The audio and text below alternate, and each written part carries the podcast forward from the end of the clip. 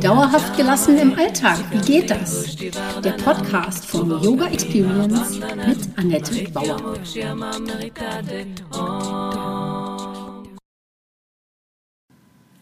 Hallo, herzlich willkommen, schön, dass du da bist.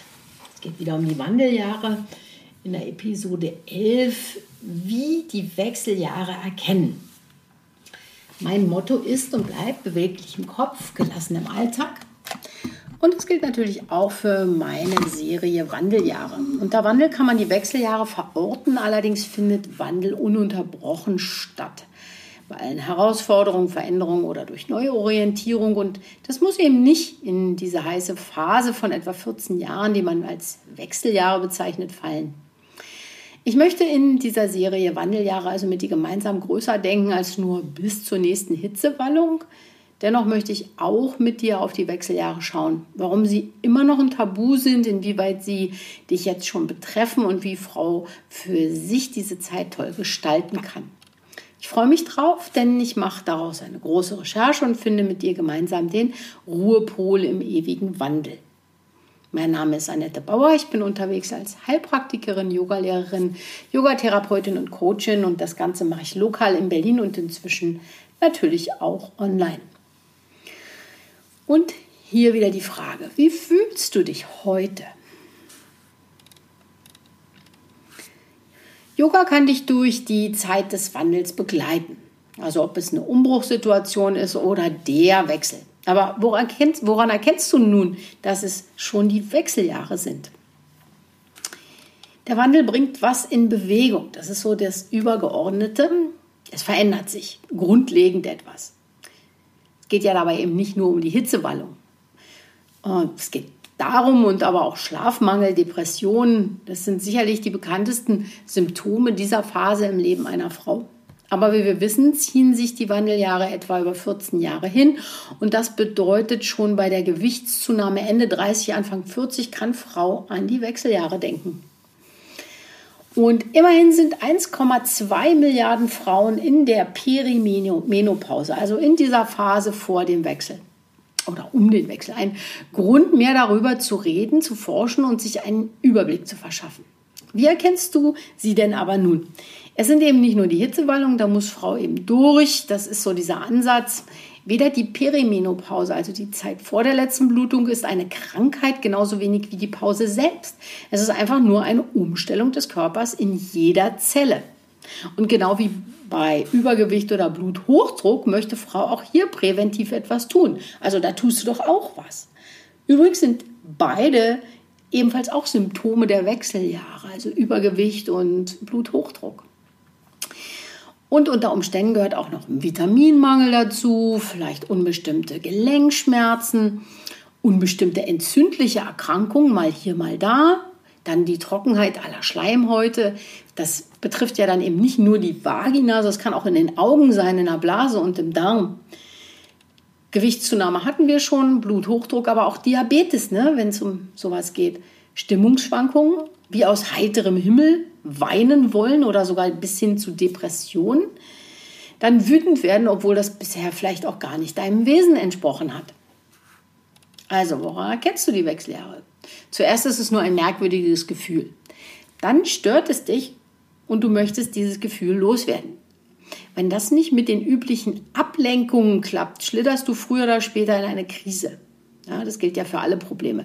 Das muss ja nicht immer die Krise sein. Wir erleben täglich kleine oder größere Höhepunkte, an denen wir uns entscheiden müssen. Augen zu und durch oder etwas verändern. Und in den Wechseljahren ist es aber unter Umständen auf vielen Ebenen gleichzeitig. Und das ist bei jeder Frau unterschiedlich. Augen zu und durch, wie bei unseren Müttern, ist aber nicht immer nicht, nicht mehr nötig, also auch gar nicht gesund. Aber was denn nun tun? Gibt es einen Test? Nein, leider sind Bluttests zu deinem Hormonstatus so variabel wie das Wetter und geben somit keinen Aufschluss. Also nicht wirklich. Es ist wirklich, äh, es ist wichtig, da einen Arzt oder eine Ärztin zu finden, die auf alle diese Symptome blickt und daraus dann ihre Schlüsse zieht.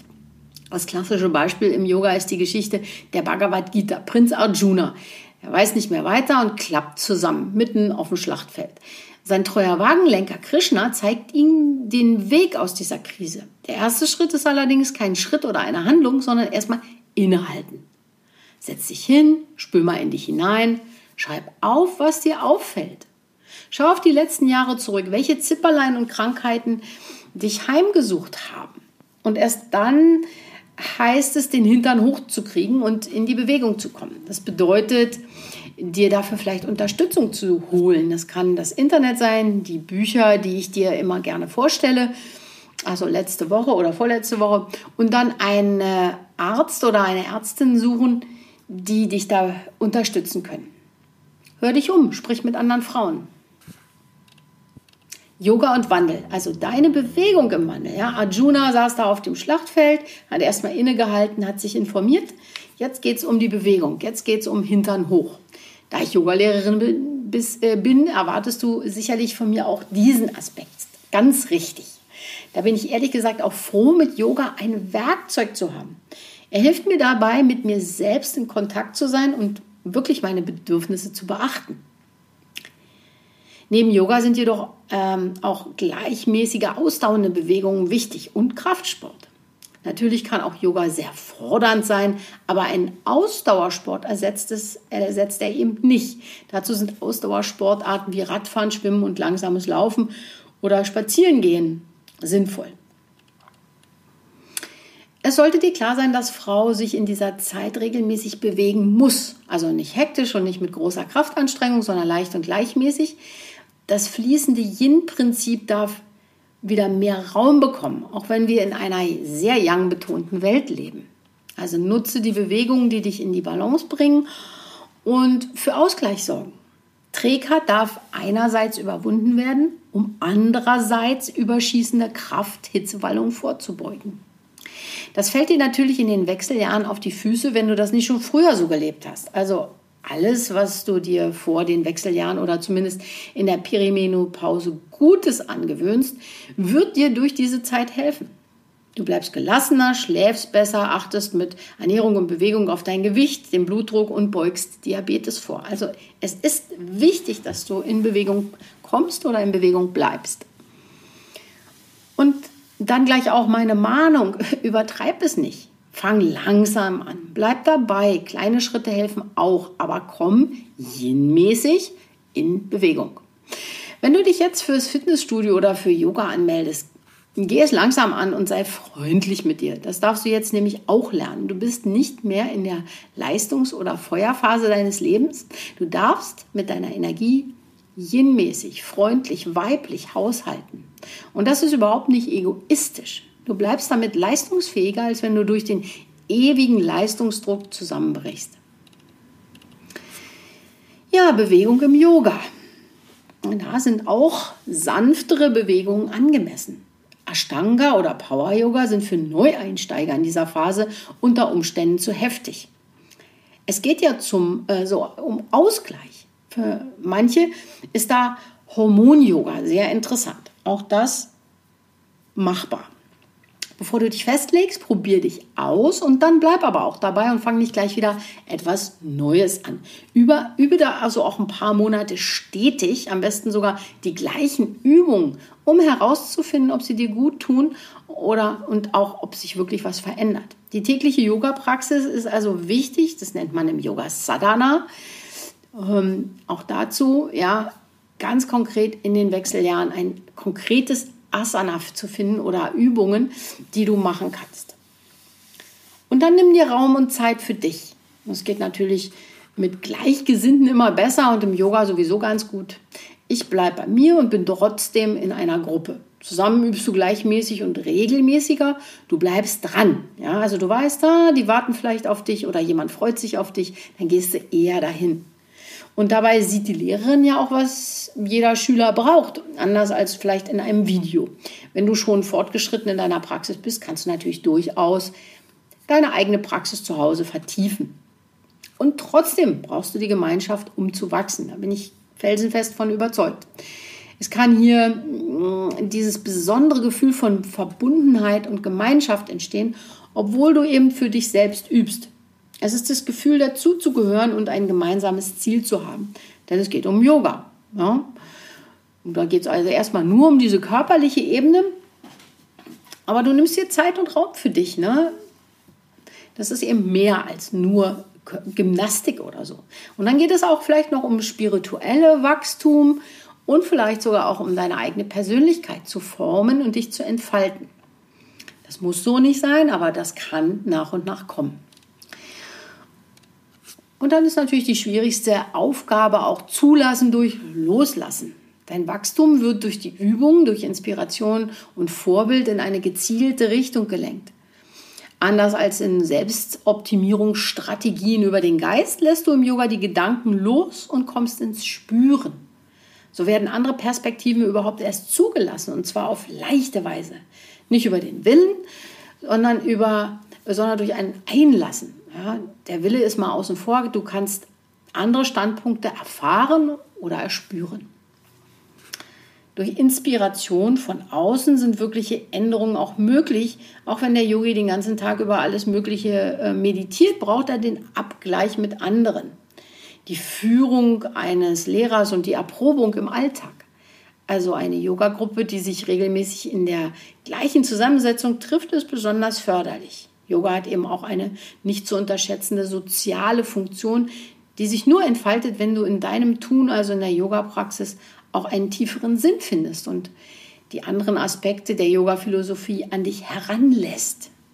Ja, aber da erscheint der Lehrer, wenn der Schüler bereit bist, äh, ist, also wenn du bereit bist. Die sinnstiftende Wirkung von Yoga, wenn du im Unterricht immer wieder angeleitet wirst, deinen Körper zu spüren und deine Bedürfnisse ohne Bewertungen anzunehmen oder wahrzunehmen, wird sich deine Haltung ändern und du wirst sie in den Alltag übertragen können. Dabei spielt die Akzeptanz des und die Freude am eigenen Körper eine wichtige Rolle. Wenn du länger dabei bist, wirst du dich mit deinen Wünschen und Zielen auseinandersetzen und feststellen, was davon in deinem Leben schon vorhanden ist. Und das führt zu Dankbarkeit. Und wenn etwas fehlt, wirst du recht zielstrebig jeden Tag etwas zur Umsetzung deiner Wünsche tun. Also Yoga fördert Disziplin und Klarheit. Das sind die erwünschten Nebenwirkungen einer regelmäßigen Yoga-Praxis. Ja, für mich ist das der Wow-Effekt des Yoga. Weniger Ablenkung führt zu einer besseren Konzentration und dadurch zu weniger Stress. Ja, wir bauen also Yang ab. Das Leben erscheint insgesamt freundlicher und ein wachsendes Selbstbewusstsein entsteht durch das Gefühl von Selbstwirksamkeit. Auch wichtig in einer Zeit von Wandel oder sogar Wechseljahren.